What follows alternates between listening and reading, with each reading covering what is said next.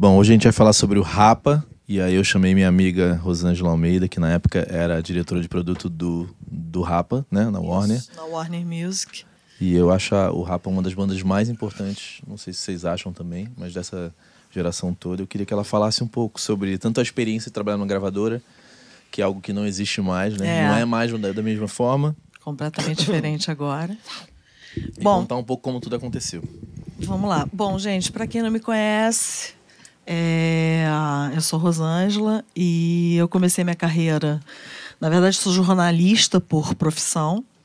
E aí comecei minha carreira no Jornal do Brasil, onde eu migrei para o sistema rádio JB.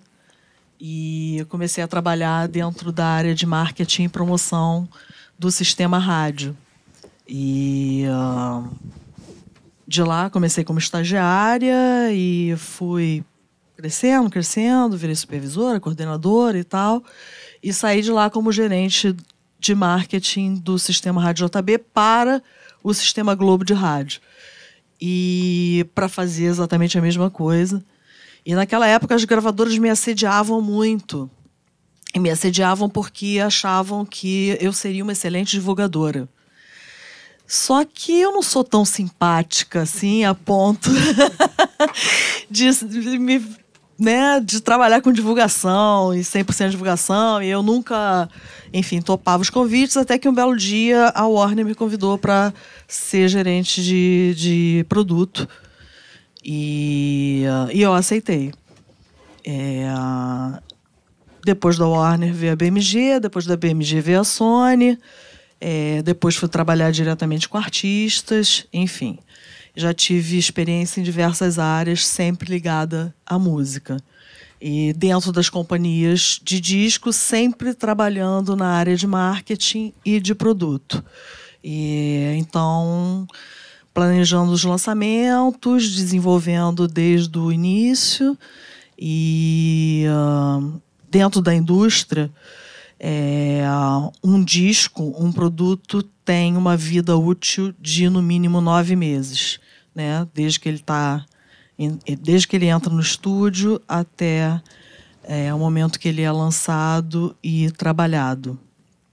Trabalhado no sentido de investimento de marketing, né? É, enfim.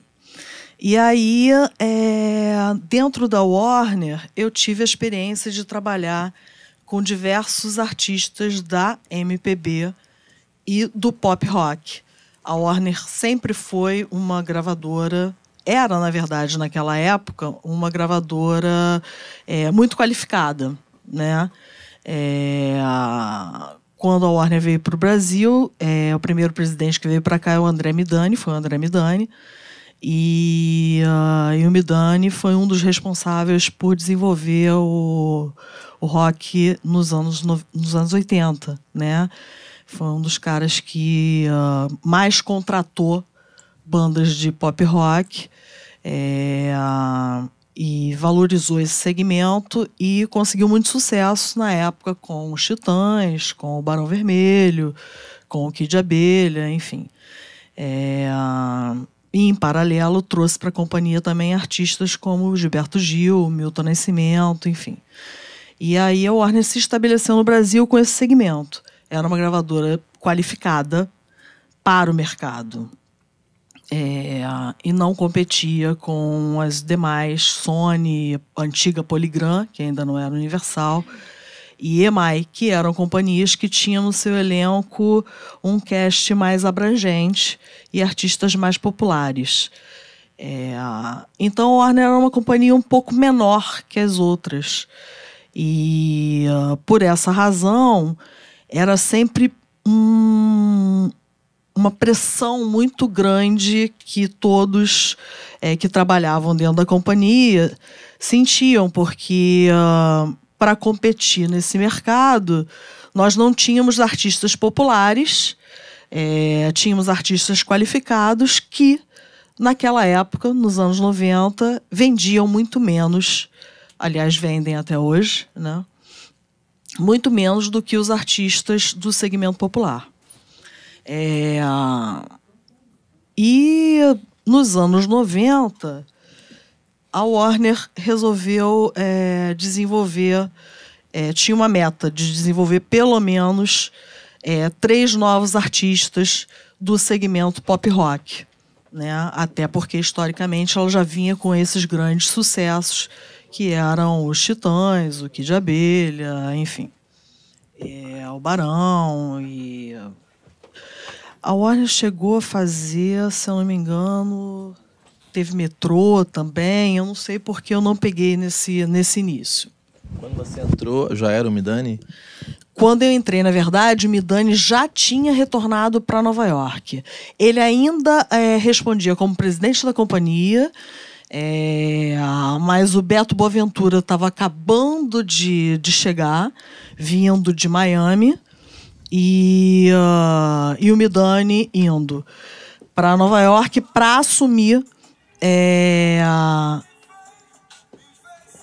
entrou alguma coisa aqui. Não sei, peraí. Aqui? Ninguém sabe mexer no PC aqui nesse lugar. Oi? Ninguém. Foi. Então, Pra quem não sabe, Midani era um gênio, né? É, alguém aqui con- conheceu o Midani? Você conheceu, Jay? Não? Serginho Moá conheceu o Midani? Gênio. É. Cara, um revolucionário mesmo da indústria. Depois pesquisa que o cara é foda. É, exatamente. E Tem. Isso, tem o livro dele. E quando eu cheguei na companhia, o, o André estava indo para Nova York para assumir, na verdade, a direção da América Latina. E o Beto Boaventura estava vindo assumir a companhia no Brasil. É, mas o obviamente, tinha um carinho muito especial pelo Brasil. É, porque foi a companhia dele, foi ele que trouxe a Warner e construiu até então e esteve à frente da companhia até aquele momento. Então ele era muito presente no, no dia a dia da companhia. Os artistas amavam o André e ele realmente se fazia muito presente. É, e a gente tinha uma meta que era dar continuidade ao que aconteceu nos anos 80 e desenvolver artistas da MPB e ah, do pop rock. E a gente tinha uma meta de pelo menos conseguir fazer dois artistas a cada ano. E ah, o Rapa era um deles. É, o Rapa chegou na companhia, na verdade, através do escritório dos Paralamas do Sucesso, que tinham sido parceiros é, da turnê do Papa Winnie no Brasil. E foi montada, ele veio sozinho, foi montada uma banda naquela época para acompanhar ele. É, you are my sunshine. É, isso aí foi um hit. Isso foi um fenômeno. E ah, essa banda que foi montada, ela era composta pelo Nelson Meirelles, o Marcelo Iuco, o Xandão e o Lobato. E, ah, e eles excursionaram pelo Brasil, fazendo vários shows com, com o Papawini. E depois que terminou a turnê, eles resolveram ficar juntos. É, como o Zé Fortes, que era o. que era não, que é o empresário, um dos Paralamas, né, que estava parceiro dessa turnê aqui no Brasil, acompanhou e viu o punch dos caras no palco e tal, e conviveu, é, resolveu abraçar e ficar com a banda. No momento que eles falaram, ah, a gente quer continuar. Só que tinha um problema, eles não tinham vocalista. Eles eram excelentes músicos, é, compunham, mas não tinham vocalista. E aí eu acho que todo mundo deve saber da história que o Nelson Meirelles teve uma ideia é, de colocar um anúncio no Rio Fanzine, que era um encarte de música do jornal é, do JB. Isso. Você viu esse anúncio? É, e eles colocaram: procura-se um, um vocalista para uma banda. E ah, fizeram uma audição para 30 vocalistas que se inscreveram. É, ah, e o Falcão foi o último a aparecer, obviamente. Ele se atrasou. né? já no primeiro dia e uh, chegou lá, já estava no final, ele foi o trigésimo é, cara a fazer o teste. E, uh, e os meninos sempre me contaram, eu não estava presente, evidentemente, nesse momento, e os meninos sempre contaram que foi um momento muito emocionante, porque ele entrou, é, se apresentou, fechou o olho, pegou o microfone e cantou. E uh, quando ele abriu o olho, ele diz que Cara, tava todos eles, os quatro, dançando, amarradões. E aí o Falcão, enfim, foi escolhido e uh, começou o Rapa. É, eles tinham várias ideias de nomes, mas eram nomes absolutamente radicais. E, uh, cara, o que que faz? Enfim, até que chegaram ao nome o Rapa, né, fazendo uma apologia à aquela polícia que corria atrás dos camelôs, é, que era, de uma certa forma, uma repressão é, às pessoas que vendiam os produtos na rua e que não tinham licença, mas que estavam ali tentando sobreviver ao invés de roubar. Então, na verdade, o Rapa começou a sua história já através do nome que eles escolheram. Eles começaram ali a mostrar ao, ao que eles vieram, né? o porquê é, de tudo. É, e uh, o Zé Fortes, que era um cara muito influente, os Paralamas já era um grande sucesso na época, apresentou o Rapa para Warner através do Paulo Junqueiro, que era o então diretor artístico da companhia, e todo mundo ficou fascinado com a banda todo mundo pirou e uh, o Zé fez um show pra, pra gente assistir e tal, todo mundo foi e pirou e contratamos. É, o Rap entrou em estúdio e lançou um primeiro disco. Só que antes disso, é, a gente começou a se perguntar: e aí, como é que a gente vai trabalhar o Rapa agora? Né? Porque era um artista extremamente contestador e. Uh, Isso aqui ano exatamente, Rosângela? 1993, quando o Rapa entrou na companhia. O que, que era sucesso em 93 no pop rock? Era. Cara, Skank era muito sucesso. Qual o disco? Uh, o do Partido de Futebol. Tá, que estourou, né? Que estourou geral. Já tinha sobre todas as forças de Cidade Negra? Já tinha sobre todas as forças de Cidade Negra. Então existia uma cena reggae. Existia, momento, né? existia, né? na verdade. É, existiam várias. É, a música pop estava bem no mercado naquele momento. Tinha Gabriel Pensador. Tinha Gabriel Pensador, tinha Chico Science chegando. Momento muito rico, né? É. A própria Warner estava é, lançando os Raimundos também, né, em paralelo. Tinha muita coisa acontecendo, né? Só que assim, é... naquela época, para você lançar um artista, você tinha que fazer o possível para tocar no rádio e aparecer na televisão, né? Eram os canais é... onde você tinha oportunidade de mostrar é, a, e apresentar para o público a, o teu produto. E, e o Rapa sempre foi uma banda extremamente contestadora e a gente falou, cara, e agora? Como é que a gente faz? Então, fizemos uma mega reunião com eles, né? E falamos, gente, a gente vai precisar construir uma imagem para vocês, criar um conceito para vocês que era como a gente chamava hoje o que é conhecido como branding. É, quem veio né? ontem aqui, o Rick Yates falou sobre branding. Na verdade, o Luiz Oscar falou que o branding era um caô. O Luiz Stein falou Luiz que Stein o... falou que o branding era um era caô. Um caô é. Aí o Rick entrou e falou sobre branding, mas é interessante que hoje tem nome, né? Hoje tem nome. Na verdade, a gente chamava de conceito, né, no marketing. E, e aí a gente sentou com eles e falou, cara, a gente vai ter que trabalhar em cima do conceito de vocês e desenvolver esse marketing. E eles tinham pavor da palavra marketing, né? Porque é, eles achavam que o marketing, é, eles, eles, se eles se preocupassem com isso e trabalhassem com, com essa meta de uh, virar um mainstream, um artista mainstream, eles estariam se vendendo e se corrompendo. É, e isso começou a gerar um certo atrito dentro da companhia. A gente tinha que ter todos os dedos e cuidados, enfim, porque eles eram realmente muito preocupados com isso. É, então a gente. É, falou, cara, mas vocês já têm um conceito, é, vocês, vocês já são, vocês já têm um plano de marketing pronto, né?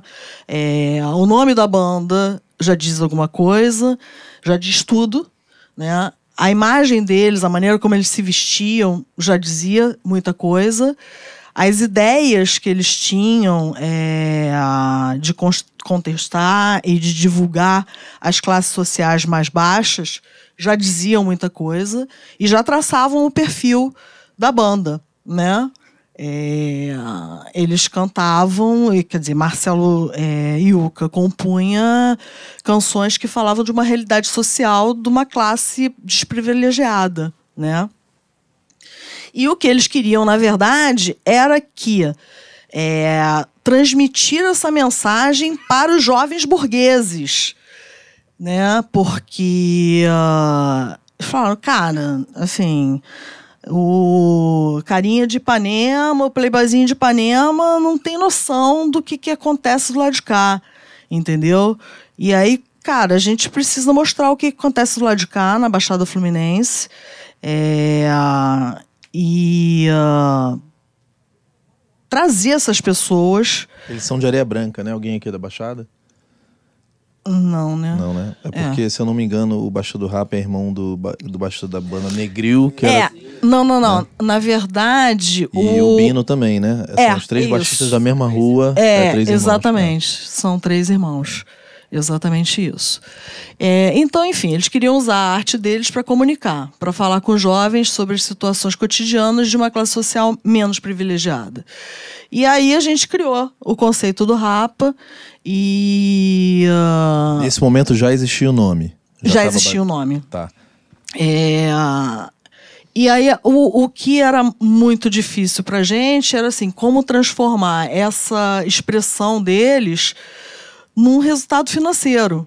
Né? Porque por mais que a companhia achasse incrível a postura e apoiasse 100% tudo que eles queriam fazer, a gente tinha uma meta financeira. Era um artista novo, a gente ia aportar uma, um investimento de marketing e como, como fazer acontecer. É, essa é uma né? questão importante porque quem quer ter uma gravadora, por mais que exista é, um posicionamento firme e um, e um desejo de não, não se corromper, né? Que eu acho essa palavra horrorosa. Mas você, quando entra numa gravadora, você vira de fato um produto. E é, logicamente, você Exatamente. vai ser vendido, né? Não é mais, talvez, num CD, mas você vai estar sendo vendido no streaming, você vai estar dando uma parte do teu show. Então, é, esse momento de tensão, né? É. é o Jay não, Wacker aqui já é. passou por isso algumas vezes, né? É, e, e a companhia eles, te enxerga é, de uma é. forma, você se enxerga, se enxerga de, de, outra. outra. E aí a companhia contrata um produtor e fala pro produtor uma coisa, o, o artista é. acha que tá... Então, assim, quem quiser assinar com a gravadora um dia, saiba que tem essa tensão. Acho que daqui a pouco a gente pode até chamar o Jay aqui para falar um pouco. Não é fácil. Não, não é fácil. E as pessoas do outro lado também estão bem intencionadas. Exatamente. Não, não, são inimigos, né? É. Às vezes podem ser, mas, as, mas as, na maioria das vezes não na são. Na maioria das vezes não são. E a Warner realmente é, era uma companhia que uh, não era inimiga do artista. É, ela tinha muitas dificuldades porque, em função do seu casting, ela era a companhia que menos faturava no mercado brasileiro. Então, a sua verba de marketing, evidentemente, era infinitamente menor do que a verba de marketing da Sony, da Universal e da EMI. Né? Então, a gente brigava com os cachorros grandes. A Warner era a companhia pequenininha ainda. É, no Brasil, era mais jovem também, estava, sei lá, 20 15 anos só no Brasil, eu acho, em 1994. E uh, tinha toda essa dificuldade. Então, é, a gente ia para a rua para tentar vender os nossos projetos, os nossos produtos, e brigava com os caras que chegavam lá com a mala de dinheiro e aportando infinitamente mais dinheiro do que a gente naquela época. É, quando eu digo dinheiro, não é, não estou me relacionando a, ao velho e famoso jabá. Não estou me, me, referindo ao velho. É, na verdade, eu estou me referindo a tudo. Estou me referindo a você poder pegar um artista novo e fazer com ele uma turnê promocional pelas principais capitais do país, porque isso na época era de extrema importância. Hoje você tem internet, né? A gente não precisa nem falar sobre isso aqui. É, mas naquela época, o ideal era você pegar o cara, botar ele num ônibus e rodar com ele pelo interior de São Paulo, rodar com ele por Minas Gerais, enfim.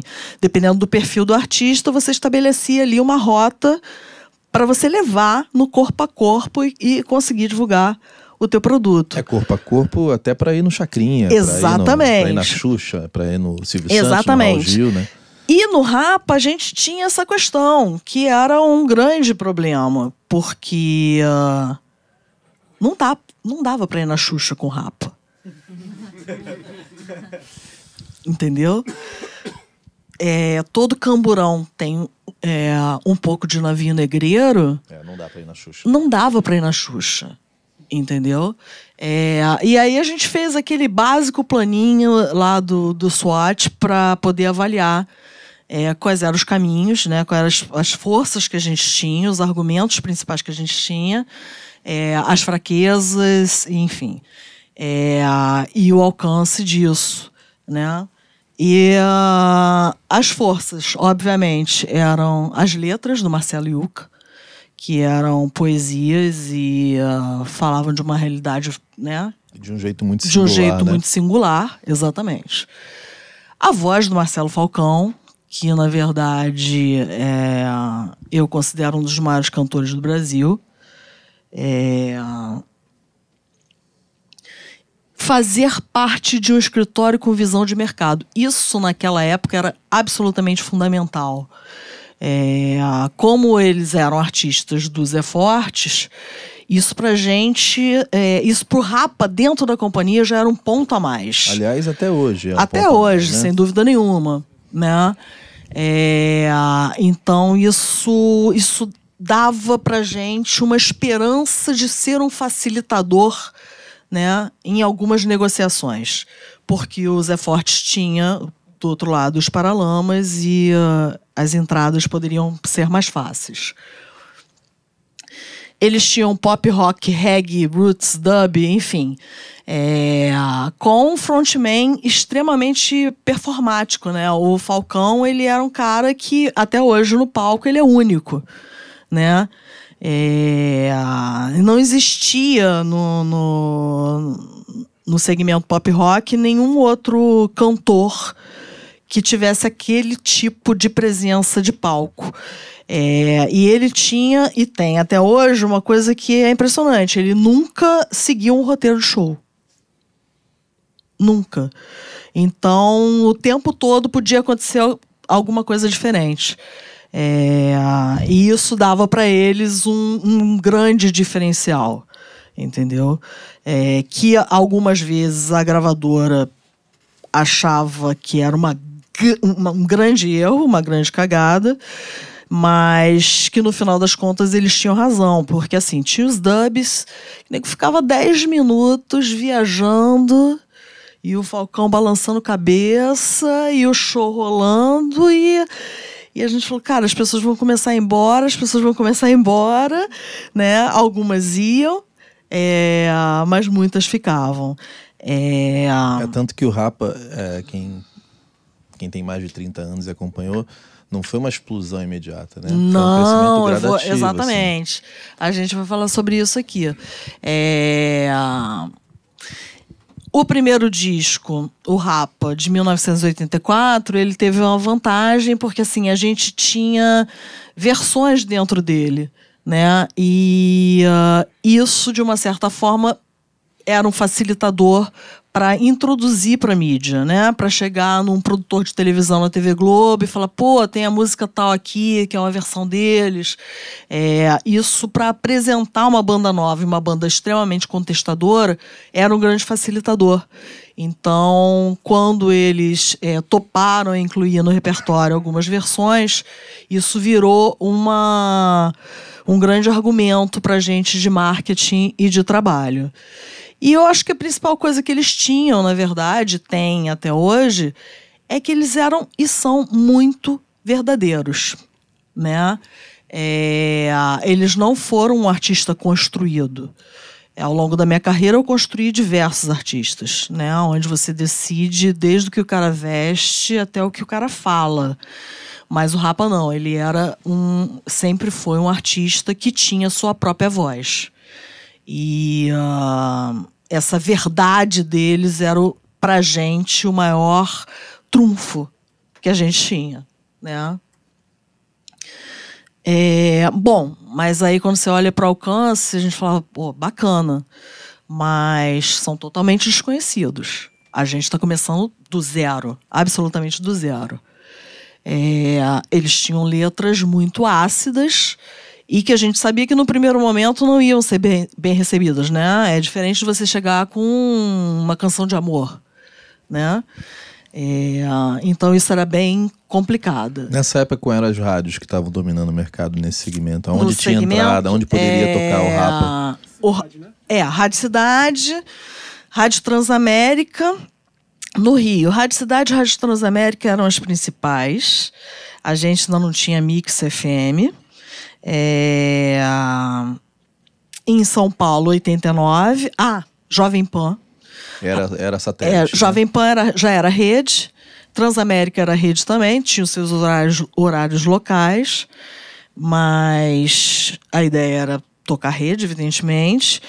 É, 89 FM em São Paulo, Jovem Pan em São Paulo. É, Mix FM começando em São começando. Paulo já. Exatamente, o início ali da. E nenhum artista dub reggae naquela onda. Nenhum artista com esse formato na, naquele instante. Entendeu? E o que é pior, na verdade, é, nesse período era o auge da música baiana. Assim, o Brasil foi tomado de uma forma avassaladora pelos baianos é, que se organizaram é, e inteligentemente, olhando para o negócio, os caras montaram uma empresa chamada é, Central, da, Central do Carnaval. E aí se associaram nessa empresa o Chiclete com Banana, o Asa de Águia, Daniela Mercury, os, os tops, o Araqueto, enfim. O El Chan. Era é, algo bem parecido com o que o sertanejo acabou fazendo Exatamente, exatamente. Eu estava até falando um pouco mais cedo, a gente estava falando sobre isso ali com, com o Serginho. É, e eles conseguiram tomar conta do mercado de uma forma avassaladora, assim. É, e todos os jovens, ou a grande maioria, é, que só queria saber de trio elétrico e de música baiana, e tinha micareta em tudo quanto era lugar, e era um sucesso, e era a festa, entendeu? A alegria. E, e o Rapa vinha cantando canções fortes. É, tudo que tinha é, era completamente diferente da alegria que a, que a música baiana pro, proporcionava, né? É, aqui até coloquei alguns exemplos. É, os artistas que tocavam muito na época. Mamonas Assassina, é, Latino, Raimundos, Skank, esses no segmento eram os que mais tocavam. Raimundos era um artista nosso também, que a gente também estava no mesmo processo de desenvolvimento, é, mas que estourou no, já no primeiro disco, muito mais rápido que, que o Rapa, e todos eles tinham músicas chicletinho.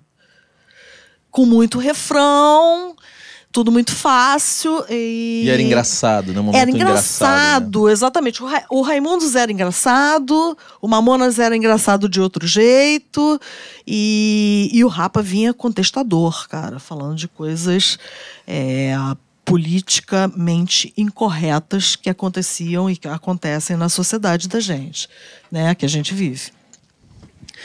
É, e aí a gente foi procurar, é, assim, quais são os caminhos, é, cara, por onde que a gente vai? Bom, a Warner, por ser a gravadora que era, como a gente já falou aqui, era a gravadora certa para essa banda estar tá, naquele momento. Né? É, até porque a equipe de marketing e divulgação era uma equipe que já tinha desenvolvido uma expertise nesse tipo de produto. Né? Vocês e... tinham bastante moeda de troca também para entrar nesse tipo de rádio. Né? Exatamente. Né? né? E a Warner tinha vivido os titãs, né? que teve seus momentos radicais, tinha vivido Barão Vermelho, tinha vivido. Isso é qual o momento do Titãs? Só pra gente ter em contexto, é Isso... é titanomaquia? É titanomaquia, exatamente. Titanomaquia. Então, assim, a gente tinha essa, essa tentativa de moeda de troca. É, só que o bom empresário, né? É, porque além dele ter é, um pool de, de, de, possibilidades de colocar o Rapa para tocar e etc e tal, eles tinham uma relação muito forte e muito boa com a mídia, né? E com a própria gravadora. Né? Então, na verdade, o que, que a gente queria? Conquistar uma grande base de fãs, de jovens fãs, é, e ter uma voz, que o Rapa se transformasse numa voz para essa juventude, entendeu? E que levasse uma mensagem política, social para todos eles. Nesse momento, então, não existiam fãs? Nenhum. Não tínhamos nenhum, é, nenhum fã. A banda estava vindo absolutamente do zero. E, e a gente achava que o escritório é, seria um dos, né? Tanto é que eu cito ele aqui duas vezes. Dos pilares. Mesmo. Seria um dos pilares nesse processo de trabalho. Porque, cara, sei lá, o Paralamas fazia 10, 12 shows por mês. Pô, o Rapa poderia abrir pelo menos cinco. Isso aconteceu? Não. O Paralamas do Sucesso nunca colocou o Rapa para abrir nenhum show. Mas eles não colocavam ninguém? Ninguém. Nunca deixaram ninguém abrir. Nunca deixaram ninguém abrir. Isso acontece até hoje. Né? É. E que eu acho, na verdade, que é uma visão muito pequena. Até porque, voltando aos baianos, a coisa do colégio. Exatamente. É, e, e, o sertanejo, que você ia no, no show do. Exatamente. Exatamente. Né? O sertanejo, é visão... você entrava num show e recebia o CD do é. outro, né? Então. E eles Exatamente. se cantam, né? Na verdade.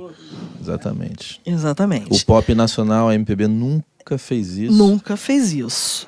E uh, óbvio que uh, os Paralamas foram a mesma coisa, mas é, a gente achou que pudesse ser diferente, é, mas infelizmente não foi. Mas a gente, por um outro lado, estava acontecendo no mercado alguns artistas que, de uma certa forma, tinham uma postura mais contundente também, que era o Planche Hemp, era o Charlie Brown é, e o Chico Science Nação Zumbi.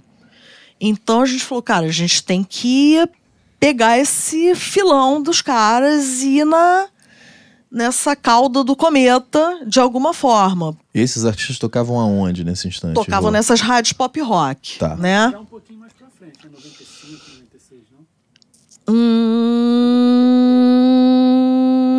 90, é ali, é. É, 94, né? Na verdade, quando a gente lança o disco. Não, Charlie Brown um pouquinho mais para frente. Mas é o, mais pra gente, na verdade, porque assim, o Rapa, ele só vem a acontecer em 96, né? Então, a gente começa o trabalho com eles em 93 e tudo acontece em 96. É, quase, claro.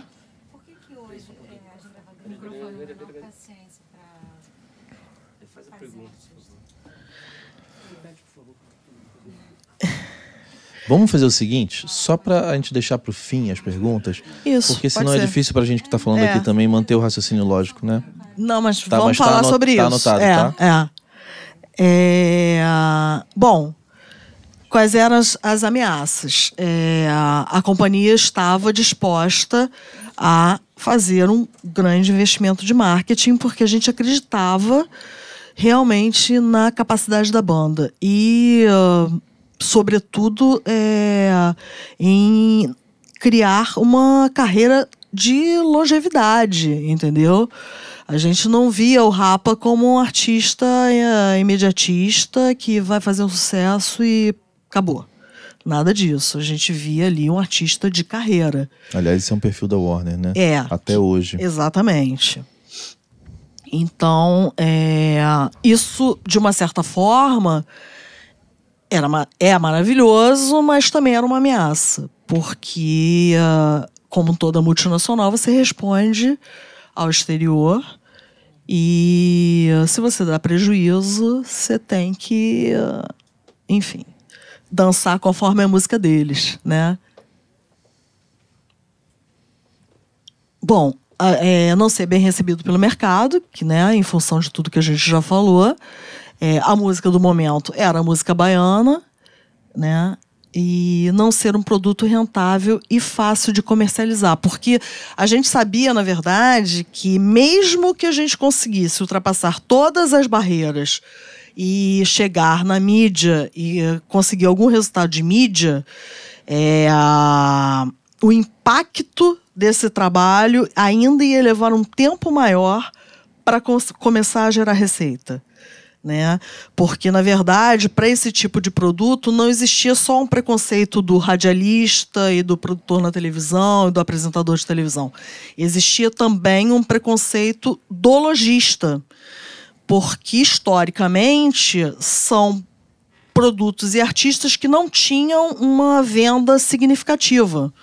Então a gravadora tentava entulhar a loja do cara de disco e o cara ficava com, Receio de se estocar. com receio de se dinheiro, né? estocar, porque historicamente não era o tipo de produto que se vendia, né? Que, que girava. Fora o espaço prateleira, né? Fora o Que- espaço prateleira, exatamente. hoje não é mais um problema, porque na Amazon cabe qualquer coisa, mas em É. algum momento você tinha que escolher quem você botava ali naquela prateleira, né? Exatamente. Você preenchesse com artistas que não vendem e não tinha capa, não tinha foto na capa, também tinha uma questão assim, né? Não, é, não tinha foto da banda, né, na capa. É, o primeiro disco é a foto de um menino. Na verdade, acho que não teve nenhuma capa do Rapa nunca que tivesse foto da banda. É, mas no primeiro disco é, pi- é pior, É né? pior, é. Naquele momento que, É. de fato, a gente comprava disco pela capa, né? Exatamente. Então, assim, em cima desses, desses pilares, a gente construiu o plano de marketing do Rapa e fomos para a rua.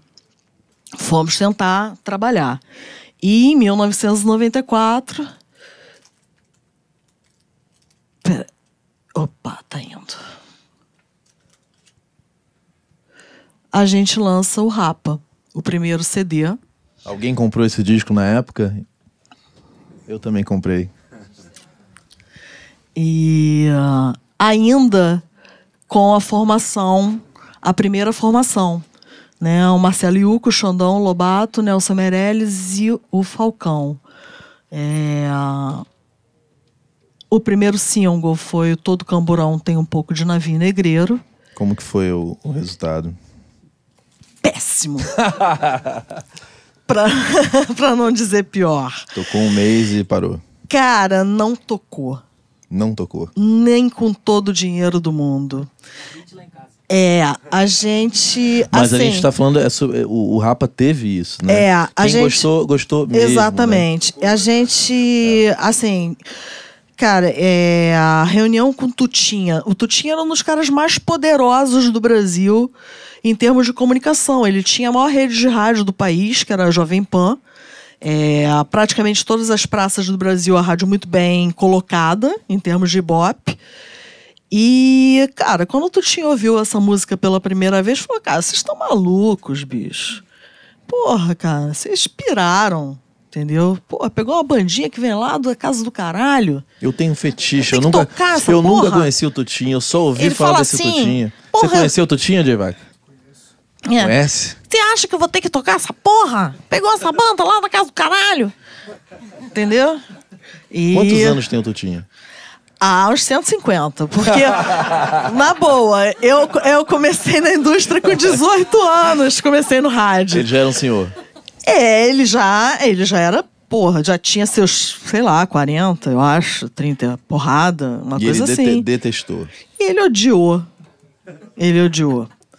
É, a 89 FM, que era pra gente a segunda rádio mais importante, é, era extremamente bem posicionada no mercado de São Paulo, é, não desgostou, mas começou, pô, mas não é só rock, cara. Pô, tem uma coisa meio reggae, tem muito dub, cara. Eu só toco rock, só toco rock. Tocava aqui de abelha, entendeu? Eu só toco rock.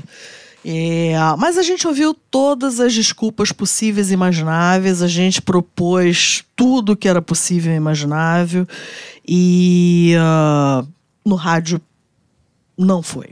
Deu flap total. E, uh, por um outro lado, a gente conseguiu ter boas críticas na imprensa, na imprensa escrita. É, mas, infelizmente, o jornal de hoje é aquele que embrulha o peixe no dia seguinte. Sempre foi assim na música. E uh, era muito difícil reverberar para o rádio e para a televisão o resultado que você tinha através da imprensa escrita. Entendeu?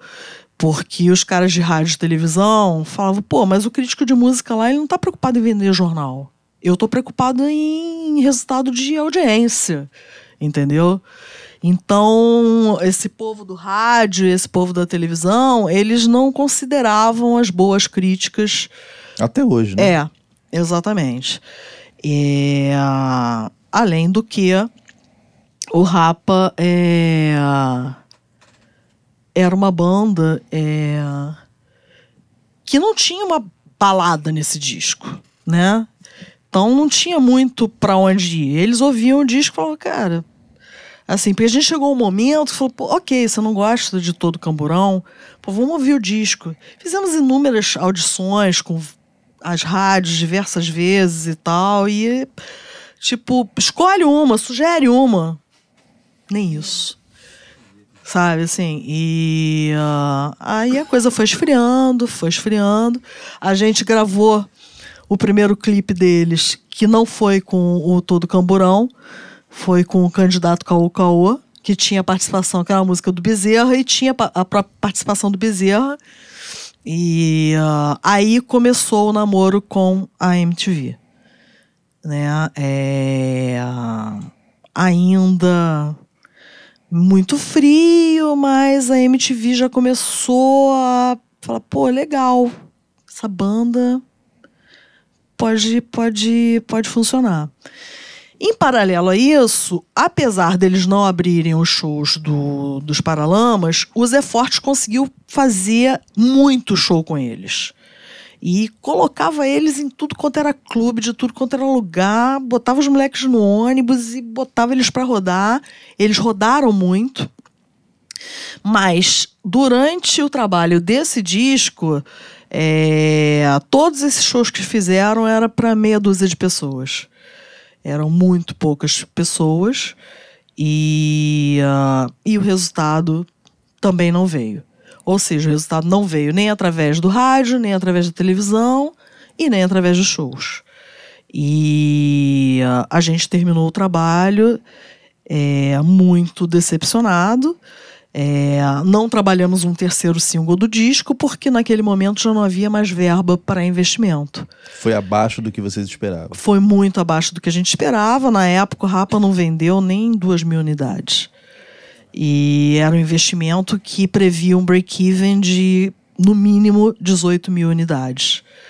É, eu, eu não sei se todo mundo sabe o que é break-even aqui. Então, então foi um preju gigantesco para a companhia.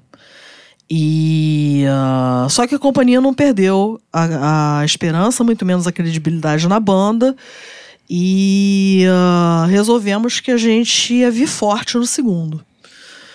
E uh, entre nós, evidentemente, é, fizemos contas e contas e contas e milhões de planilhas e chegamos à conclusão que era ou vai ou racha. Então é o seguinte: é, dentro da companhia e para o exterior, o Brasil se comprometeu com o seguinte. Isso para fora, para matriz. Para a matriz. Nós vamos estourar no segundo disco. Nós precisamos incrementar a verba de marketing É, se não atingirmos a venda de acho que eram 30 ou 35 mil unidades no mínimo, é, a gente manda embora o artista. Então o Rapa naquele momento tinha uma sentença mesmo. de- O Rapa tinha uma sentença.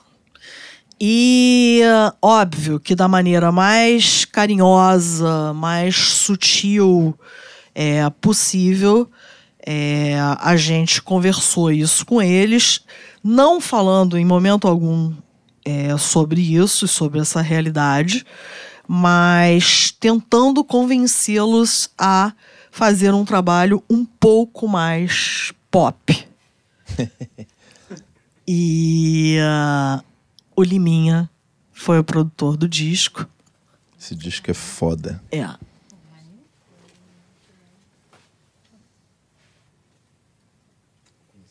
Todo mundo conhece esse disco, né? É, É. um clássico. E aí veio aí o Rapamonde. Mas aí o Liminha é investimento da gravadora, né? Ou é- Sim, sim, sim. Não, investimento da gravadora. gravadora, sim. é. Aí, enfim, aí já com a nova formação, né? O Nelson Meirelles deixa a banda e o Laurinho entra. É, nessa época, o Laurinho já tinha quatro filhos.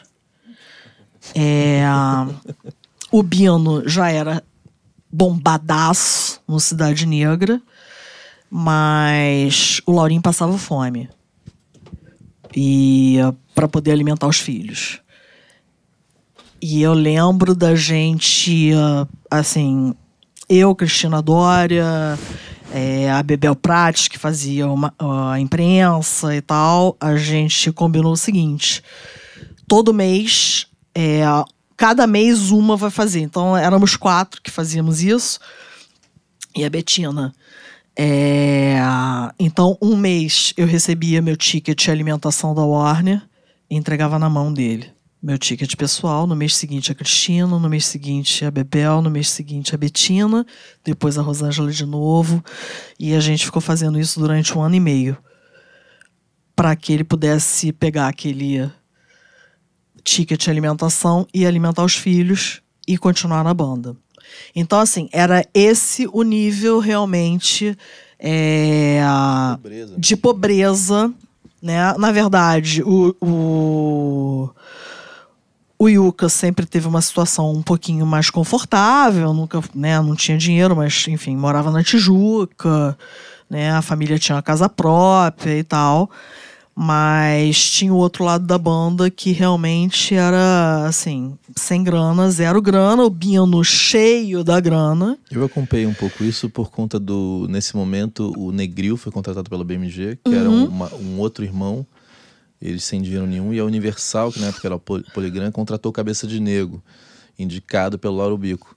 E o Cabeça, quando foi gravar a primeira vez já pela Poligram, o Reinaldo, que era o guitarrista, passou, foi quase morreu, porque quando eles viram picanha pela primeira vez com arroz e farofa e é, que eles gravavam no Mega e iam comer ali em Botafogo perto da Cobal, então aquela verba de gravadora tinha comida, mesmo. Comida. Eles nunca tinham visto aquilo. E aí o Reinaldo, que era pequenininho, cara, ele comia duas picanhas, assim, um desespero por algo que É. ele nunca tinha visto naquela quantidade, né? Todos os dias. E aí o corpo dele não aguentou, não conseguia fazer a digestão, entendeu? Tanto tem até uma história engraçada, quem conhece o Biguli, que, que era do Cabeça de Negro, que é hoje do Monobloco. Uma vez eu busquei ele nesse processo porque eu fiz as letras desse disco junto com um monte de gente. E eu levei ele pro porcão. E eu falei, porra, Biguli, você tem que experimentar farofa de ovo. Ele queria me matar. Eu falei, qual é que é? Eu quero ver o camarão, gente, camarão. Farofa de ovo, farofa de ovo, desde que eu nasci. Cadê o camarão? Que quero ver ovo, esse camarão. É, que ovo é Nunca esse? tinha visto camarão, ele só tinha ouvido falar que camarão existia. E eu queria que ele comesse É. A queria farofa, de, ovo, bicho. Que pra você era Mas era dureza maravilhosa. mesmo, era nego sem dinheiro, na, porra, muito na dureza, assim. Exatamente. E aí a, a gente conseguiu, enfim, é, vender pra banda o Liminha, eles toparam. E foram Nanu- nas nuvens fazer o disco. E a gente triplicou praticamente o investimento do primeiro disco no segundo disco. O repertório estava definido ou foi um liminha que. O repertório estava praticamente definido e ah, o Liminha, com o seu toque de, de mestre. É, eu acho que a versão do vapor barato foi uma sugestão do Liminha. É, Só isso. é isso. É. e aí, ah, enfim, não- a gente não precisa falar mais nada. A gente saiu com Pescador de Ilusões. Foi o primeiro single. E isso foi uma, um momento de assim, discórdia na gravadora, porque o então é, diretor de marketing, que hoje é presidente da companhia, o Sérgio Afonso, ele achava que a gente tinha que sair com Pescador de Ilusões porque ela era a música mais lentinha, né? E ele estava extremamente traumatizado do que tinha acontecido no, no disco passado. E ah, contrariando o que o Rapa queria, o que o departamento de marketing queria, ele peitou. E obviamente que o departamento de divulgação queria o Pescador de Ilusões, porque em tese seria a música mais fácil para para começar aí o trabalho. E o Pescador de Ilusões bateu na trave É muito feio. Tipo, muito feio, a ponto da gente nem gravar o clipe. Porque ah, a gente começou a fazer audição pros caras e, cara, foi trave total. O rádio falou: não, cara, vocês estão. Não, essa música não não é legal. E aí, um monte de desculpas, e desculpas, e desculpas, e desculpas. E, ah, e aí a gente teve que virar pro Rapa depois de ter convencido a banda de que a, que a música era o Pescador de Ilusões, e quem fazia isso era eu, né? É, porque fazia parte, assim, a minha função era se era a- o relacionamento da companhia com o artista. É, era, era uma das principais funções né, que eu exercia ao longo desses anos todos na indústria. Eu era o elo de ligação. Eu e o diretor artístico éramos o elo de ligação, né, que tinha o contato mais próximo com o artista. Nas duas, né? Tanto muitas vezes defendendo o artista, tentando arrumar uma verba para algo que a Exatamente. dar, quanto ao contrário. Quanto ao né? contrário, na verdade, era eu que brigava, no bom sentido, dentro da companhia pelo artista. E, ah, e brigava, no bom sentido, pela companhia, pelas ideias da companhia com o artista. É, nesse caso, eu não concordei que a música era Pescador de Ilusões, mas é, fui lá, vendi pro Rapa, conseguíamos é, que eles aceitassem. E a música deu na trave. E você lá dentro. Eu, conhe- sabia. Eu conheço. Lá dentro ela falou assim: eu disse. Eu te disse. E, e aí o que seria pior seria dizer pra eles que o segundo single não seria uma música inédita. Puta que o pariu. Seria uma regravação. É, exatamente. É, e aí, naquele momento, eles já estavam, cara, tipo, porra, cara, a relação já meio, né, os caras revoltados e ah, eu entendia perfeitamente é, o que eles estavam sentindo, até porque é, o Vapor Barato, para mim, realmente seria o segundo single. Só que o primeiro teria sido Porque outra. como exatamente, como estratégia de marketing fazia todo sentido. É, mas o primeiro single teria sido outro. É, bom, eles não tinham alternativa e muito contrariados toparam e a gente saiu com vapor barato. E bombou. E como que foi a rádio? Aceitaram na hora. aceitaram na hora é, com muito investimento, né? É, a gente conseguiu colocar o Rapa para fazer todos os shows de rádio, né? É, e aí eles participaram do show da Rádio Cidade, do show da Transamérica, do show da Jovem Pan. É, e aí a coisa começou a andar e finalmente virou. Vapor Barato foi o primeiro grande sucesso da banda. E ah, esse foi um disco que todas as canções foram executadas. Inclusive Pescador de Ilusões depois, né? Inclusive Pescador de Ilusões, que virou um dos maiores sucessos do Rapa, né? É, que no show é um hino, é, mas que no primeiro momento todos foram contra e disseram que não, que não, que não, que a música não tinha nada a ver. E o disco tocou sem parar por três anos. É, o Rapa fez uma turnê gigantesca de shows, né? É, com o Marcelo Falcão, que era o frontman, que tinha toda. com vértebras quebradas e na cadeira de rodas. E a gente falou: puta, cara, quando o Falcão sofreu um acidente no palco, a gente falou: não acredito, cara. Agora que o Vapor Barato começou a tocar. Ele caiu no palco? Eu não sabia. Ele disso. levou um tombo e uh, ele quebrou duas vértebras. E, uh, cara, ficou praticamente imobilizado e ficou durante dois anos na cadeira de rodas. Se vocês assistirem o clipe de Vapor Barato, inclusive, ele está na cadeira de rodas no clipe de Vapor Barato. E, uh, e a turnê do Rapa começou. É, começaram a fazer show, começaram a ter mais público e a coisa foi andando. E ele ficou durante dois anos fazendo a turnê de cadeira de roda. Que loucura. E uh, não desistiu em momento algum. Na época, vendeu mais de 300 mil CDs, é, o que era uma marca extraordinária para um artista novo é, e para o próprio mercado do pop rock, né? É, não se vendia, eram raros artistas que chegavam à marca de 300 mil discos, exceto Raimundos chegou, né? Quem é mais no mercado? É, disco de ouro já era difícil, né? Que era 100 mil. É, exatamente. difícil, a gente fez, 300 mil, é, a gente fez o triplo de, de ouro, né? E o platino, o platino era 250 mil. E ah, foi um mega super sucesso. E a banda se estabeleceu e finalmente Clima de paz no fim do disco. clima de produtor, paz banda, total, banda, todo mundo super feliz. A gente teve uma passagem genial. Agora me lembrei, tinha esquecido disso completamente, lembrei agora. E aí o Rapa começou a ser convidado para participar de tudo e ah, naquela época ainda existia o Hollywood Rock na Praça da Apoteose.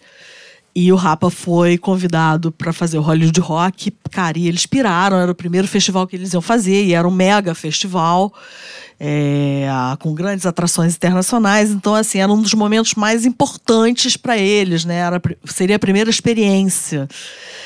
E aí, toda a companhia extremamente ansiosa, enfim.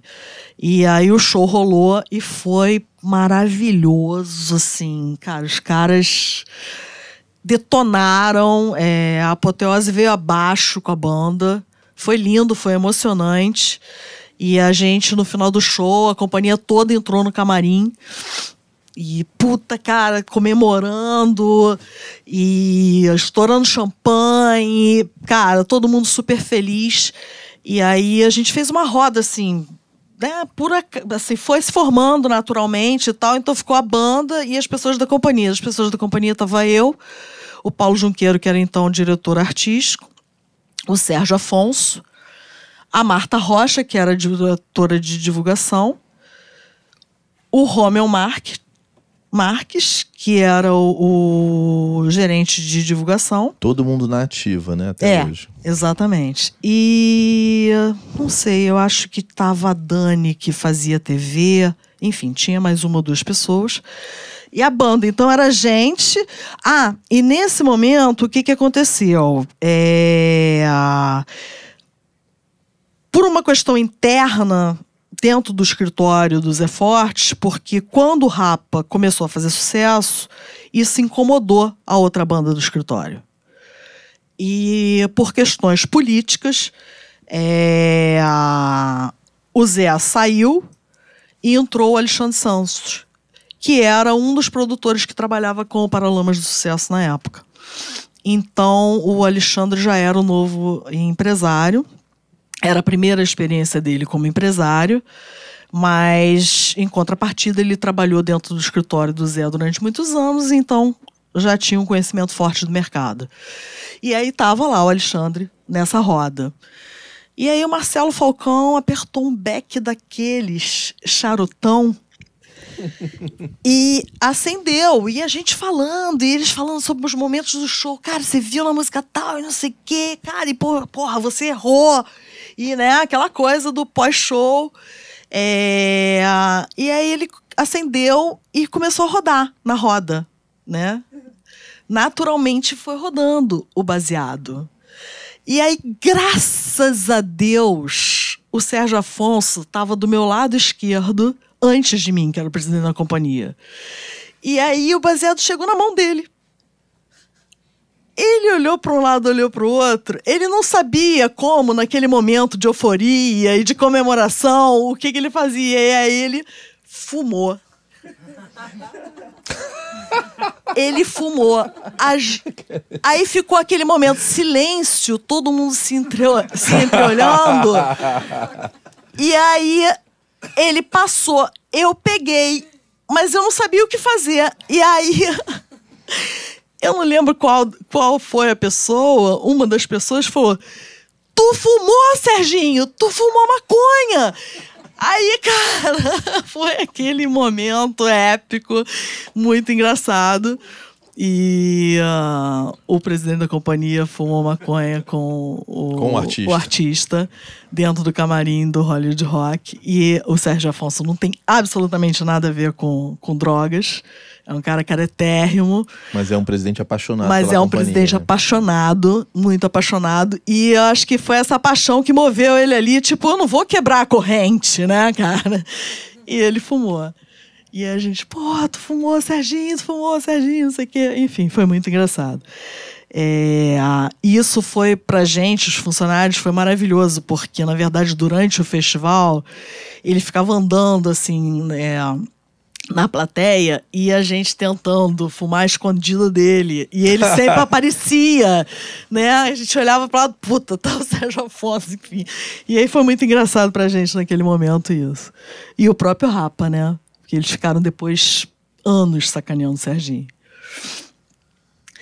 Enfim, eles fizeram. É, esse disco foi lançado em 96, tocou no rádio exaustiva, né? O, o Rapamante tocou no rádio exaustivamente durante três anos. E uh, o Rapa já era um artista de mainstream nesse momento. E falaram: olha, não queremos gravar com Liminha de novo. Não que, queremos fazer o disco que a gente sempre quis fazer. Né? É, agora é o momento. E a companhia foi lá e endossou. Ok. E aí eles chamaram o Chico Neves para produzir. E uh, foram lá para aquele estúdio no apartamentinho do Chico ali no Jardim Botânico. É inacreditável o tamanho é uma coisa... da sala de batera. Você conhece o estúdio do Chico Neves, né? É micro do micro do é, micro. tipo assim, é do tamanho do tipo banheiro, porque é. esse estúdio era um corredor, né? E dividiram ali em três. E aí, pelo que eu soube, a batera foi gravada com aquele microfone, com aquela cabeça do Neumann, né? Que simula é, e é inacreditável o som, né? Porque é. realmente é um estúdio muito pequeno, com muito equipamento bom. É, mas Preciosidades, assim, mas muito pequenininho. Muito e pequenininho. É um som animal. É, é, no dia que a gente foi fazer a, a audição, eu, eu, eu ia ao estúdio periodicamente, estava lá acompanhando, mas no dia que a gente foi fazer a audição para a companhia, que foram, sei lá, cinco ou seis pessoas no início, cara, não cabia. A banda, Chico Neves e. Enfim. Mas é, o Marcelo Yuca, mais uma vez, é, demonstrou a capacidade dele como escritor e autor e poeta. E o disco, enfim, tinha inúmeras composições maravilhosas. E, obviamente, que na audição, quando a gente ouviu Minha Alma, a gente falou: caraca, bicho, que isso? Isso é incrível. E, uh, e aí resolvemos é, sair com minha alma, né? Não dava para sair com outra música, apesar do disco ter outras maravilhosas músicas, ela era a canção. E, uh, e a gente saiu, a música virou um sucesso, a gente lançou o disco, o disco foi é, ovacionado pela crítica. As rádios receberam bem também. As rádios receberam super bem. O programa da Xuxa pediu o Rapa para fazer. Finalmente. Eu de ver Rapa tocando essa música no filme do Didi. O, exatamente. É, eles foram porque acharam legal, mas o Faustão quis fazer o Rapa e o Rapa não foi. É, se negou. Por algum motivo específico? Porque eles achavam que uh, o programa era fútil e uh, não se identificavam, achavam que uh, não iam estar tá falando para o público deles. É, não estavam a fim de serem interrompidos pelo Faustão com suas bobagens no meio das canções. E disseram, não vou. Isso foi um, um, um, momento também tenso dentro da companhia, porque o Sérgio Afonso falou, cara, como não vai no Faustão? E aí convence, agora do lado de lá, né, que eles têm razões para não ir, até porque é, fugia totalmente do, do que eles pregavam, né? A Xuxa tinha uma coisa de, das crianças, tinha uma outra, né? É, os Trapalhões tinham uma coisa bacana, mas o Faustão realmente não. Então, eles decidiram que não ia, mas, enfim, toda a mídia, de uma forma geral, queria ter o Rapa. E o cenário mudou completamente. E, com o lançamento do lado B e lado A, eles conquistaram o respeito é, do público, da mídia, é, de todos os radialistas, de todas as pessoas de televisão. Um respeito incrível. Eu acho que raras as bandas conseguiram esse Exatamente. lugar do Rapa nesse momento. Né? Exatamente. E uh, porque eles realmente é, tinham uma palavra muito forte e eram absolutamente verdadeiros naquilo que eles faziam, diziam. E a gente, quando estava preparando o plano de lançamento desse disco, é, teve uma ideia que, na verdade, já era um desejo deles é, desde o Rapamundi é, de procurar a fase que a, existe até hoje, é uma organização de mais de 50 anos, na verdade, super séria.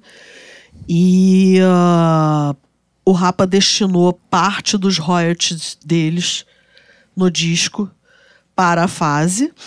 E a gente conseguiu convencer a própria Warner também de abrir mão de um pequeno percentual. Então, até hoje, na verdade, o lado B lado A, todas as, uh, todas as faixas, mesmo em separado, mesmo no streaming, enfim, tem um contrato e a fase recebe que legal. essa doação até hoje. E não é branding, né? E não é branding. Exatamente. É, não, é a propósito real. Né? É. Até porque isso não foi muito divulgado, estou sabendo disso agora. É, não. É, na verdade, a gente falou muito com a imprensa, e, uh, mas era uma ação. Tá, se vocês pegarem a capa do disco, tá lá. Parte, não sei o que, revertida, pereré, pereré, pereré. E uh, foi muito bacana. O primeiro single foi Minha Alma. E novamente vários sucessos. Aí veio Me Deixa, que sobrou do céu, Tribunal Qual de foi a venda desse disco? Clemente, quando eu saí da Warner, o disco ainda estava sendo trabalhado, porque logo depois a gente, a gente lançou, seis meses depois, seis, sete meses depois, eu fui convidada para ir para BMG. E uh, o disco ainda estava sendo trabalhado. Mas ele foi disco de platina, ele vendeu mais que o primeiro. Então ele deve ter vendido na época uns 400 mil cópias. E hoje ele deve ter, sei lá, muito mais. O clipe de Minha Alma, hoje no YouTube tem, sei lá, quase 20 milhões de visualizações na, na versão original. E uh, fora as outras, né? Então, se somar, virou uma loucura. Ah, e, uh, e aí o clipe, né? Vamos fazer o clipe. É, eles trouxeram a Katia Lund, que eu não conhecia, que era uma diretora nova.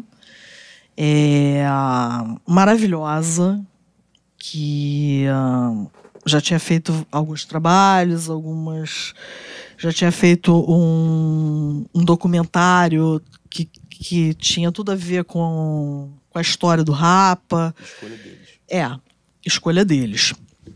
E a gente foi ter a, a primeira reunião, eu com eles, com a Katia Lund, para discutir o roteiro.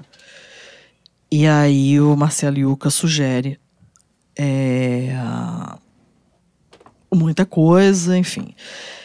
E, uh, e a gente grava o clipe. E foi um dia absolutamente histórico. Acho que todo mundo viu esse clipe, né? Eu vou mostrar aqui no, no final. Que foi incrível. Esse clipe ele recebeu todos os prêmios possíveis e imagináveis em todos os prêmios aqui do Brasil, né? No Prêmio Multishow, na MTV, enfim. É, eu lembro que na MTV eles subiram tipo seis vezes ao palco naquele ano. Que loucura, né? Para receber os prêmios. No Multishow, um pouco menos, porque as categorias eram muito diferentes. O Multishow ainda era um, um prêmio meio superficial. Tinha uma, Ah, tinha- ainda? É. Tinham as categorias meio estranhas e tal. Mas o resultado foi tão grande, tão grande, tão grande, que eles. é, que Minha Alma concorreu ao Astronauta de, de Prata no MTV Awards daquele ano. E ganhou. Essa canção é inacreditável. É, e ganhou, e, e- e o Rapa teve a oportunidade de tocar. Eles tocaram um minuto. Mas, cara, tocaram no MTV Awards. Você imagina a felicidade deles, né? É, de levar o astronauta de prata para casa e, e ter uma, uma apresentação no, no MTV Awards. É, bom, Gente, é, assim se construiu é, e se desenvolveu o início da carreira do Rapa. É, depois disso, obviamente, muita coisa aconteceu. Em 2000, um ano depois, acontece o acidente né, com o Marcelo Yuca. E, ah, e é essa história que todo mundo já conhece. Mas, definitivamente, com o lado B e o lado A, o Rapa conquistou um respeito no mercado é, que muito poucas bandas, como você disse, é, conquistaram até hoje, na verdade. Né? Porque mesmo sem Marcelo Yuca, eles continuam com a mesma voz, com, né? E ah, batalhando, acima de tudo, pela, pelo que eles acreditam, né? Independente de qualquer coisa. É, fazer uma carreira não é fácil, não era naquela época Não é agora. e não é agora. É a perseverança. E eu acho que no caso, hoje, ser uma banda como Rapa é mais importante ainda. Porque Sem dúvida nenhuma. é, vai ser muito difícil uma nenhuma. gravadora pegar um artista que não tem verdade, que não É. tem voz, que não tem público, que não tem posicionamento firme e botar um caminhão de dinheiro. Eu já falei isso pra É. muita gente. É, é muito difícil que isso aconteça. Então, se naquele instante era, era raro uma banda se posicionar como Rapa, né? Muito raro. Normalmente muito os raro. artistas cediam no primeiro disco, faziam um disco mais palpável para tentar ser o, a banda de verdade num terceiro disco. E hoje, é, um, né? A gente faz um, um trabalho terrível no início, tá no YouTube e nunca mais sai, né? Então, é, a, a história não apaga mais. Tudo de bobagem que eu fiz lá atrás, quando eu tentei ser artista, graças a Deus é pré-YouTube. Ninguém acha. Ninguém acha. Agora, o que a gente faz hoje não tem como Não tem tirar. como tirar. entendeu? Se você tirar, É. alguém bota de volta. Então, É, eu acho que hoje essa trajetória é fundamental pra gente. Que é você firmar o pé no posicionamento desde o início, desde o primeiro disco. Exatamente. Primeiro é o famoso, é, surge, é, é né? o famoso storytelling, né? É, é Eles, storytelling, ele- é- E falar pro nicho, e fala cara. pro- exatamente. É, Então, eu, eu, na verdade, queria que a Rosângela viesse aqui várias vezes, porque esse é um disco que ela participou, mas ela participou do processo do álbum do Ventura e do. Tipo, É. é, ela pode contar essa história de álbuns toda que, de, de vários de artistas, diversos né? artistas, assim. Eu já tive É. o prazer de ouvir ela me contando, eu acho que isso não tem livro nenhum.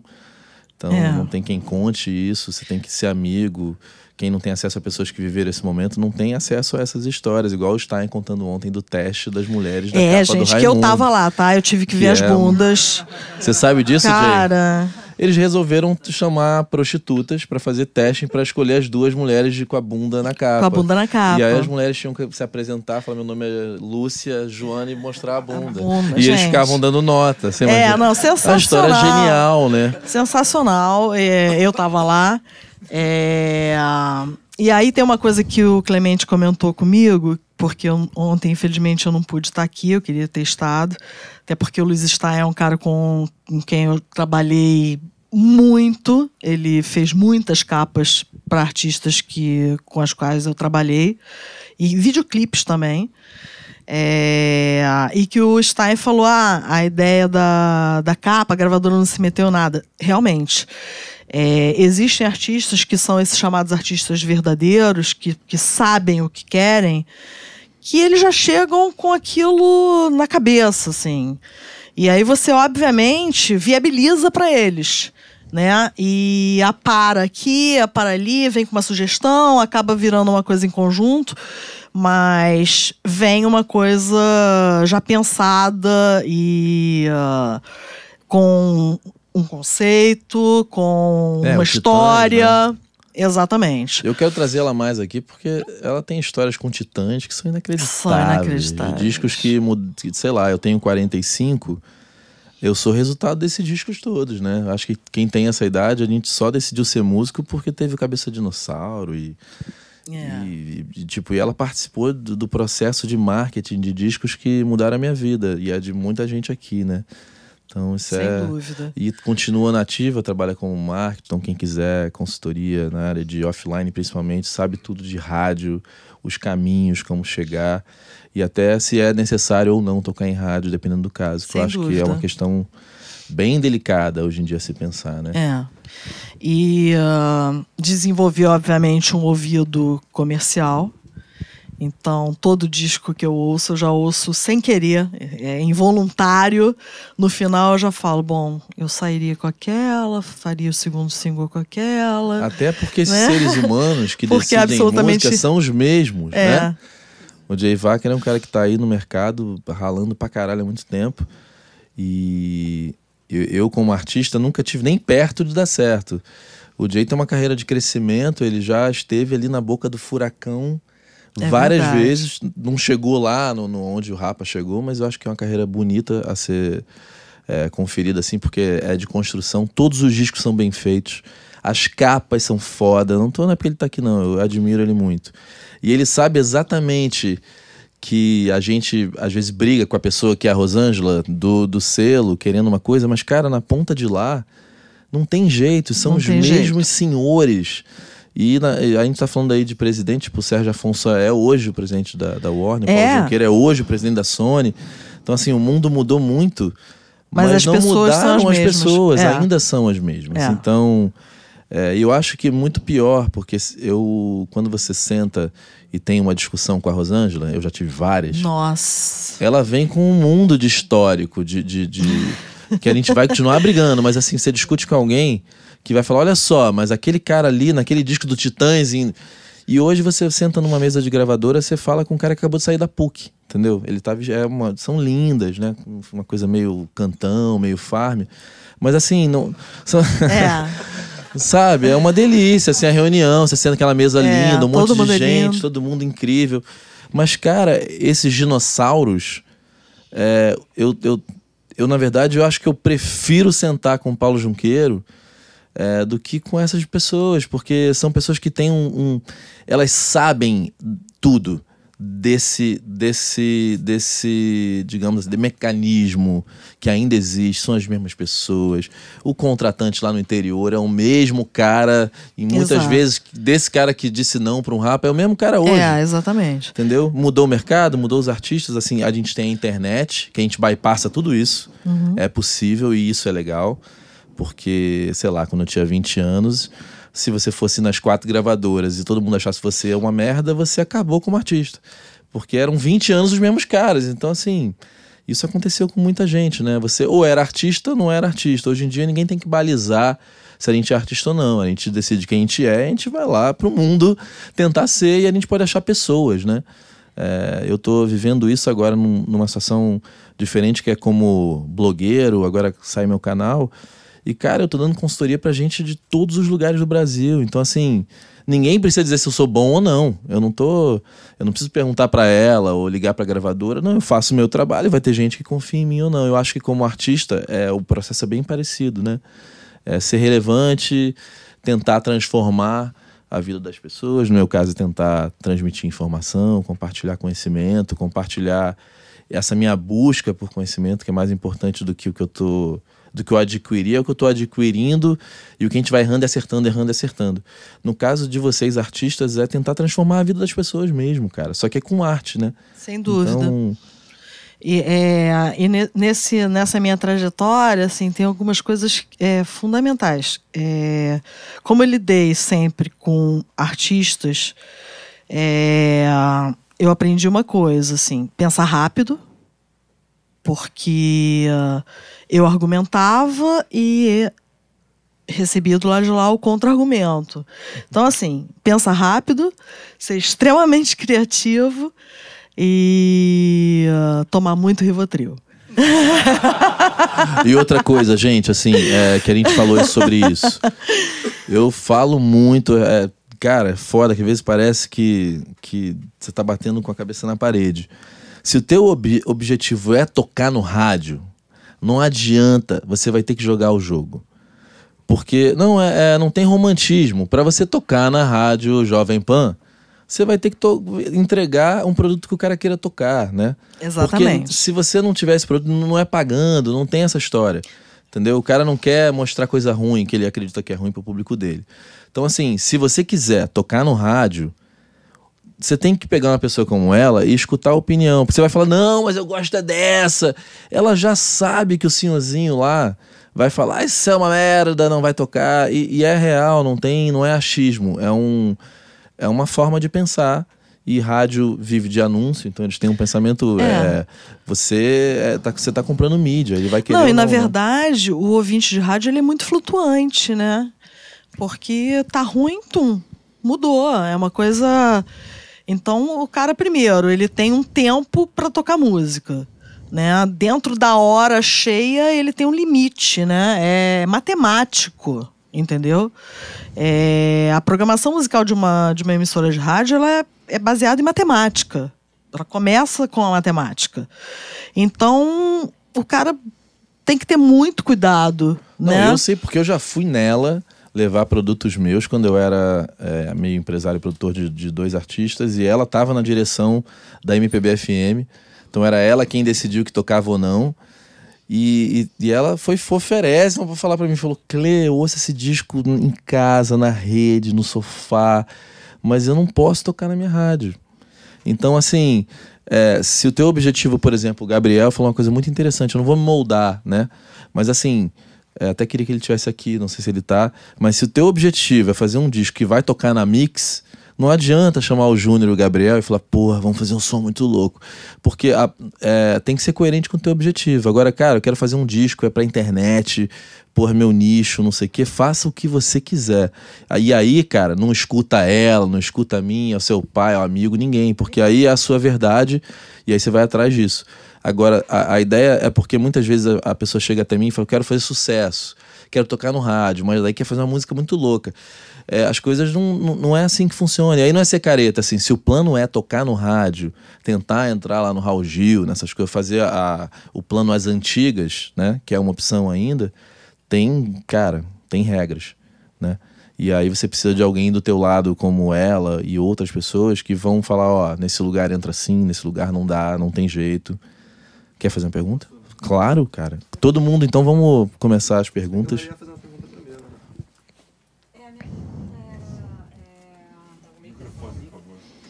É a questão por que, que as gravadoras não investem mais a longo prazo na carreira de um artista, né? Eu acho que a Rosângela é melhor para responder isso. É, na verdade, não existe mais é, a verba de marketing suficiente para se fazer o que se fez, por exemplo, num projeto como o Rapa.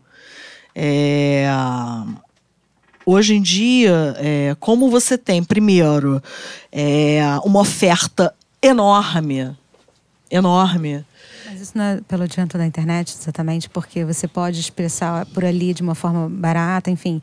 E aí, dali eles querem já pegar um produto pronto, mais pronto. É, sem dúvida. Então, como você tem uma oferta muito grande, para as companhias hoje é muito mais fácil ela pegar um, um artista que já está desenvolvido do que ela desembolsar para desenvolver.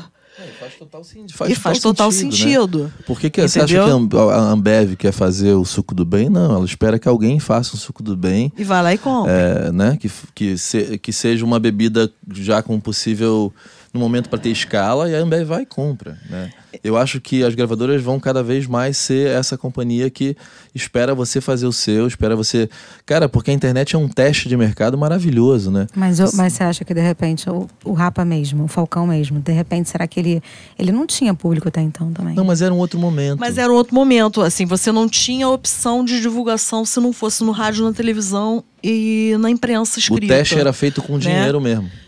O, Entendeu? o teste era, era, era feito dessa maneira, porque você não tinha outra alternativa. Entendeu? Não Hoje existia não. um teatro mágico, era, não É. existia uma banda que lotasse todos os lugares, mas não tinha uma gravadora. Era muito difícil. É, acontecer. hoje você, através da internet, a tua banda pode ir lá tem- fazer um tem show, um pode. momento em que você tem que acertar em alguma coisa, né? Isso daí é uma coisa meio que caixinha vermelha, caixinha preta, né? Você não sabe qual é esse momento, né?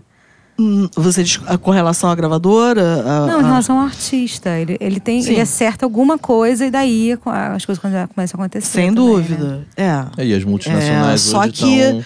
A Lana Del Rey mesmo, entendeu? Ela já vinha com uma ideia do que ela queria fazer. Não, mas a Ninguém- Lana Del Rey, é, esse case eu estudei, tá? Ai, que bom. É, Então conta pra gente. O, não, não, é porque a, a Warner, em algum momento, é, o... Caramba. O Shazam, né? Ela pegou um produtor foda, não, Não, foi? não, não é nada disso. O Shazam, na verdade, a- as companhias começaram a fazer, em, eh, em particular a Warner, uma parceria com o Shazam. Então o Shazam, ele hoje, eles até cortaram, porque, se eu não me engano, o Shazam foi comprado pela, pela Apple. É, o Shazam ligou para a Warner, alguém do Shazam falou: olha, tem uma pessoa que está bombada. Então eles conseguiam ver geograficamente o que estava sendo mais Shazamzeado pelo mundo. E, e aí, tanto que essa palestra no South by foi sobre se é o fim do IR ou não, né?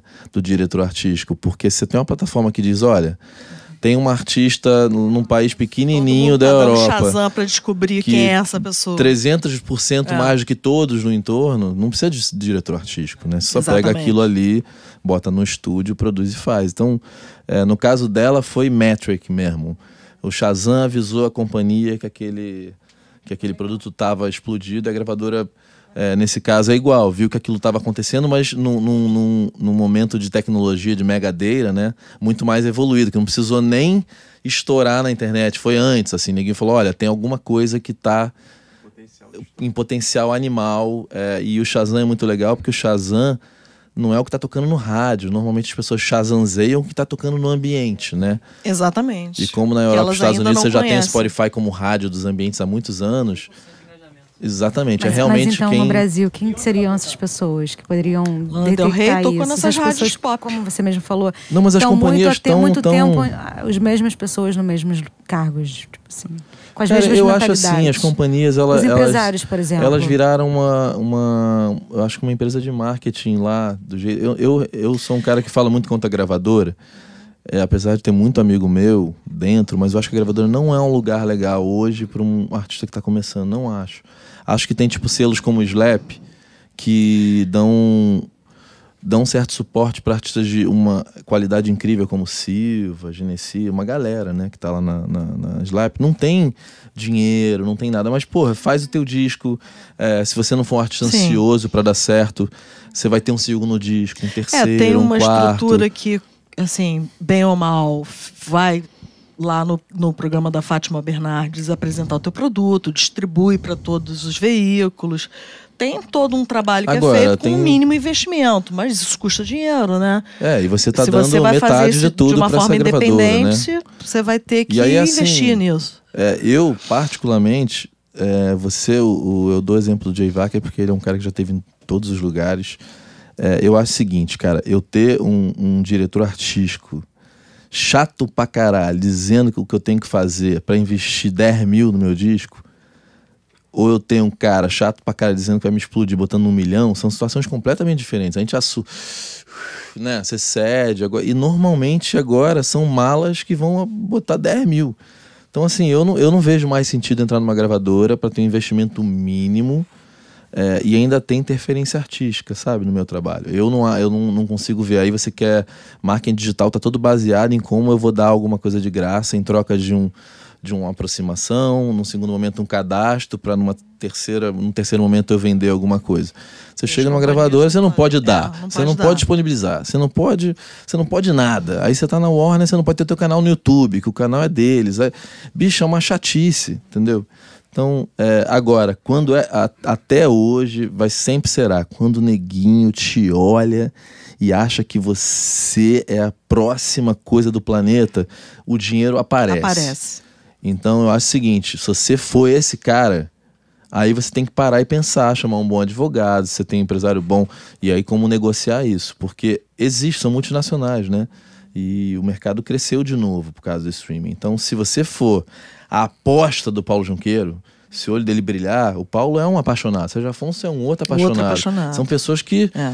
vão dar vida por você. Só que é raro que isso aconteça. É, né? é raro um Flamengo querer um jogador de futebol, Real Madrid querer É. comprar um Vinícius Júnior, mas nessas situações o dinheiro aparece. Eu não sei se eu tô falando Não, errado. você está falando a verdade. Na verdade, o que que acontece? Essa paixão que motiva essas pessoas e é, faz com que eles batam na porta do exterior e a gente faça uma mega apresentação sensacional daquele artista novo, daquele produto e estudo. E o né? dinheiro aparece. E o dinheiro aparece. Mas você, obviamente, no momento que você faz isso, você está criando um compromisso que, se você não der resultado, você vai ter que arrumar um jeito de dar resultado com outro artista para cobrir aquele buraco daquele outro. Ou porque alguém perde o emprego. Exatamente, porque ah, você tem uma meta. Né? Você tem que fechar o mês com X mil. Se não fechou aquele mês com X milhões, você vai ter que fechar no mês seguinte. Enfim. E o Castelo Branco. E o uma- ano fiscal vai fechar. Quando, Sim. quando fechar o ano fiscal, cara, você tem que ter dado o resultado que você se comprometeu. Então, obviamente, quando as grandes gravadoras tinham uma, uma maneira de manejar isso muito mais fácil do que a Warner naquela época. Sim. Porque se você tem um Zezé de Camargo e Luciano que vende um milhão, dá para investir na Rosângela, que é um artista novo, e correr um risco um pouco maior. Porque você sabe que você vai conseguir equilibrar. É, na Warner, naquele momento, hoje a Warner tem, enfim, Anitta e vários artistas grandes, Ludmilla e etc e tal. Mas naquele momento não tinha, então. Não, e tem uma outra coisa cobre que. aqui, descobre ali, né? numa palestra com o Castelo Branco, que eu participei, ele falou uma coisa assim, ele falou, cara, quando o dólar tava um para um, o nosso resultado, quando a gente mandava lá para fora, é, era um resultado de um para um, né? Quando o dólar ficou quatro para um, você está mandando para fora um quarto Menos do três, dinheiro, é. né? Então, é, é outra relação, até o olhar, né? O cara fala, não, investe, no... não, pô, os caras estão mandando, sabe, é um dinheirinho desse tamanho, né? É, você tinha uma pergunta para fazer. Acho que já É. Gente, eu vou tentar convencer ela a falar sobre o, o álbum do, do Los Hermanos. do Los Hermanos, que é Eu uma fiz o Ventura, eu fiz o quatro. Então, é, eu acho É, se- o Ventura e o 4. Se você quiser vir amanhã antes do Marcel Klein é, para falar do Ventura, é, mesmo que não tenha uma. Tá, eu não sei se é amanhã, mas a gente vê um dia pra, É, pra eu vou falar. tentar ver se a gente É. consegue colocar isso. Gente, a gente tem que parar, senão o, o Serginho não vai conseguir falar. Ela tem mais uma, Uma, pergunta. pergunta. Então, Rosângela, assim, com a sua experiência, o tudo você falou aqui, inclusive com o case do Rapa, que assim, não, provou que não tem impossível. Agora, no cenário da música, assim, não botando a Anitta Ludmilla, que elas já alcançaram um ranking, o que, que você acha que é tendência, assim? que- Talvez se te perguntassem, se eu tivesse feito essa pergunta pra você há cinco anos atrás, seis, você falava, não, o sertanejo universitário eu acho que é uma coisa que tá surgindo. Eu assim. acho que é o Brega. Eu acho que é o Brega que vem aí agora. É. Eu acho que nesse mercado, Nesse É. mercado mainstream, nesse que vai mercado ocupar esse lugar. mainstream, é, Mas eu um acho brega com um discurso que, tipo, dor do cotovelo, assim, essa... Não, um discurso de amor, um discurso de cotidiano, um discurso, obviamente, muito mais leve do que um discurso como uma banda como o Planet Ramp, o Rap e, e etc e tal. Mas é, eu acho que é o Brega que vem. E, e eu acho que é, é a, a grande força. Em paralelo, eu vejo uma possibilidade pro pop rock recomeçar um caminho, né? Porque ah, as próprias Anitas, Ludmilas e já estão. É, é, de uma certa forma, estão conseguindo é, revitalizar esse mercado. Né? Não com o rock, mas com o pop. E... A Anitta cada vez mais na, nos collabs lá de fora, você vê que ela cada vez é menos funk, né? É, é exatamente. É uma outra então, história. É, né? então, assim, é uma tendência, né, que uh, essa quantidade grande de MC, que, que, que, essa- que esse processo do, do funk, ele vá beneficiar o pop rock. Mas eu acho que é uma coisa de médio a longo prazo. E uh, comercialmente falando, eu acho que o Brega tem grandes chances de, uh, de entrar no mercado com uma força maior agora, nesse momento. Bom, gente, fechamos esse aí pra gente tomar um café, tomar uma água. favor. Serginho vai vir falar aqui também, depois vai cantar. Gente, obrigada. Valeu.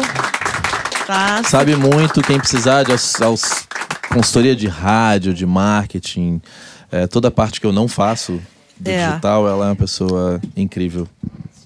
Obrigada, gente. Foi um prazer.